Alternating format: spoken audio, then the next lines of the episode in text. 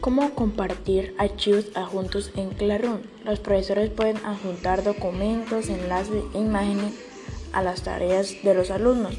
Nosotros como alumnos iniciamos sesión en Classroom, vemos nuestras tareas y entregamos el trabajo online. Cuando entregamos el trabajo, el profesor lo ve en el tablón de Classroom. Uno de los pasos para entregar estos trabajos es, primero, el profesor crea una tarea y la apunta archivos. Segundo, nosotros adoptamos el archivo, editamos lo que ha enviado el profesor y lo entregamos por medio de Classroom. 3. El profesor clasifica las tareas de nosotros y nos las devuelve. 4. Nosotros vemos las calificaciones y si hay comentarios sobre el trabajo. 5 y ya si hay que corregir podemos editar y volverlo a enviar.